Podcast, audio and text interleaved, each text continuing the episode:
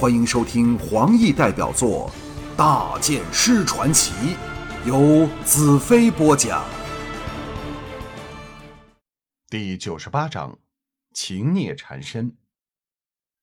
当我坐上红宫议事厅正中石阶上的宝座时，我知道自己成为了巫国最有权势的人。屠龙坐在我左边，容淡如坐在我右边，其他的人肃立阶下。一边是红魔人的将领，另一边是西岐战恨等我方的人，包括了涂娇娇在内。由屠龙以下都一脸惶恐、大祸临头的表情，不知我会怎样整治他们。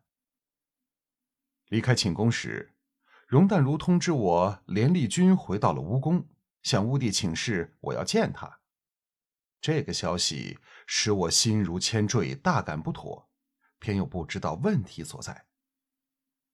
屠龙欲言又止，见我沉着脸，硬把话吞回了肚子。我收摄心神，示意屠龙可以说话。屠龙恭敬的道：“呃，匡宇法师仍未醒来，我们……”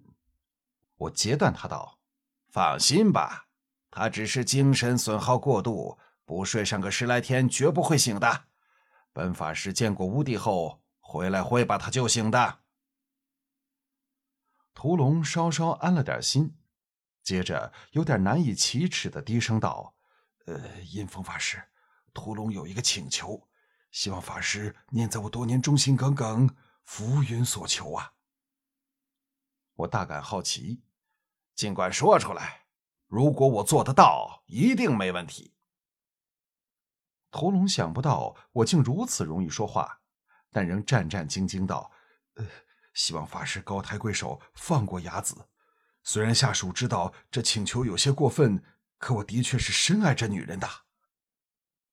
我一时想不起，问他道：“雅子是谁？”“呃，就是下属的第一后妃。”我这才想起，颇感尴尬，沉吟道：“你不会因她似曾背叛了而厌恶她吗？”屠龙惶恐道：“怎么会呢？若法师对他有兴趣，雅子可以随时陪你。只不过，呃，只不过……我想不到屠龙如此长情，点了点头。放心吧，我不会再碰他半根手指头的。”接着，我向阶下的众红魔将领道：“让本法师再次宣布，我已悟通了巫术最高的境界，变化了气质。”否则也不能连夺四大美人的芳心。我的兴趣不再专注在女人身上，也不需处女来练功，所以你们放心吧，我绝不再碰红魔国任何的女人。众红魔人呆了一呆，均现出惊喜的神色，但又怕我是骗他们。我特意留意涂娇娇那两个著名的追求者柳克和姬风的反应，发觉。他们眼中虽带着记恨，但更多的是无奈之色。在爱情和生命间，他们明显的选择了后者。容淡如的声音响起：“请问阴风法师现在对什么最感兴趣？”我微微一笑，道：“ 这正是本法师这次来见乌帝的原因。大剑士兰特统一了帝国，兵力势不可挡。”若让仇恨继续下去，战火会蔓延至大小扬州。就算最后的胜利属于我们，但也可预见后果是可怕的。更何况我们胜算不高，所以我打算和兰特握手言和。当然，最后的决定权仍然是操纵在乌帝手中。这次，众红魔人真的是瞠目结舌，呆呆的看着我。谁能想到残忍好战的阴风会主张和平？屠龙怕我是试探他，不敢答话。容淡如道：“若是想和兰特讲和，首先我们要团结一致，避免互相残杀才行。”嗯，大洋洲最大三股势力的领袖都在这里。屠龙，你可以和小封后及青青举行会议，订立互不侵犯的条约。谁敢开战？我绝不会饶他。屠龙本是很有野心的人，但在现在这种情形下，给他个天大的胆子，他也不敢有任何越轨的行为，只好唯唯应允。屠龙的军师范多智道：“兰特和我们仇深似海，恐怕不肯言和吧？”我淡淡道：“这事儿你可以向青青详细询问。假如他不肯言和，我看没有一个黑叉人能够活着回到故土。”我转向容淡如：“我们何时启程到乌宫去呀？”容淡如道。连立军让我们耐心等待他的消息，看来呀，不等上两三天是不行了。我的心中更加不舒服了。青青、素贞、淡如和红魔人开会时，我闲着无聊，领着涂娇娇和西岐二女策马离城，到郊野纵情驰骋，发泄一下久困船上的闷意，顺道浏览大洋洲北方的美景。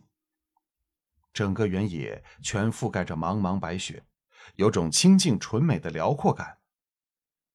我们奔上一个小丘后，跳下马来，极目四望，心旷神怡。涂娇娇肌肤的白里透红和稀奇的冰肌玉骨，在雪地里格外的炫目。娇娇向西岐赞道：“琪琪的天生丽质，比我们所谓巫国四美，实在是有过之无不及。”凡是见过你的红魔人，不论男女，都为之倾倒呢。西岐报以微笑：“娇娇你才美，兰特呀，真的是鸿福齐天。”我伸手搂过两女的腰肢，哈哈大笑：“哈哈哈！我发现自己越来越好色了，幸亏这里没有床，否则一定会去尽情欢乐。”涂娇娇撅着她极有性格的小嘴道：“哼，男人谁不好色？”我才不相信你是例外。我微微一笑，难道你忘了那晚？要不是你苦苦哀求，我才不跟你上床呢，还说我好色。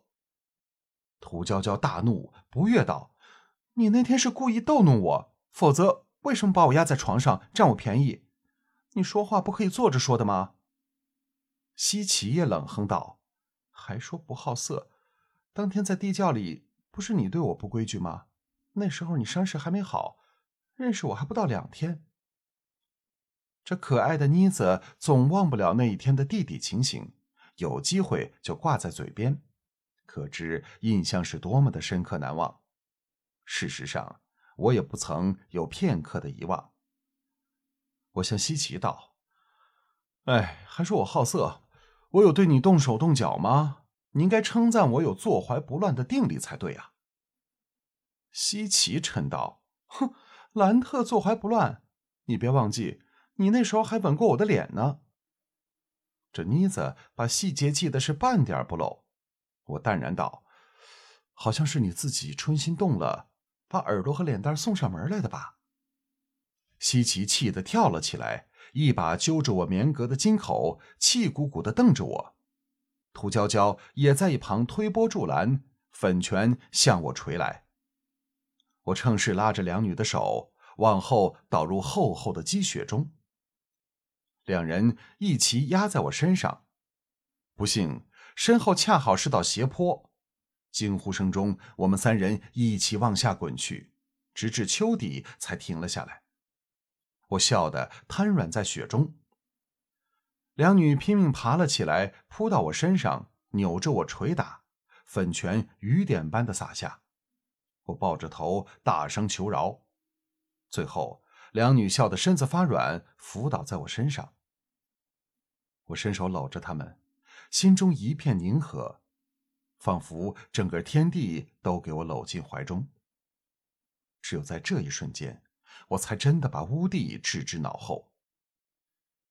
自从发觉连立军是乌帝的工具后，我的心情一直沉重无比。乌帝之行。直到现在都非常顺利，但我知道，在这最后关键处，我完全落在下风。连立军为什么要帮我瞒过狂羽和红魔人？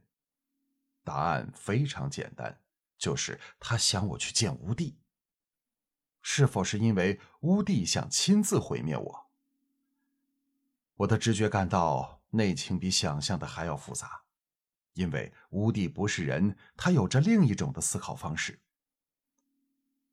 在这离乌宫只有数日路程的地方，我对公主的思念更强烈了。公主仍否是以前的她呢？回到皇宫内我的住处时，在宾馆外遇上了巨灵和叶凤。我随口问：“真恨那小子滚哪儿去了？”叶凤笑道：“他会到什么地方去？还不是找他的雪芝小姐。”我哑然失笑。和两女直走进内厅，倩儿迎了上来：“屠夫人来了，她在寝室等你。”我一听之下眉头大皱。我曾答应屠龙不碰他的女人，这事儿我要如何应付？屠娇娇明白事情的严重性，关心的道：“你要小心应付才行啊。”我向倩儿问道：“他们仍在开会吗？”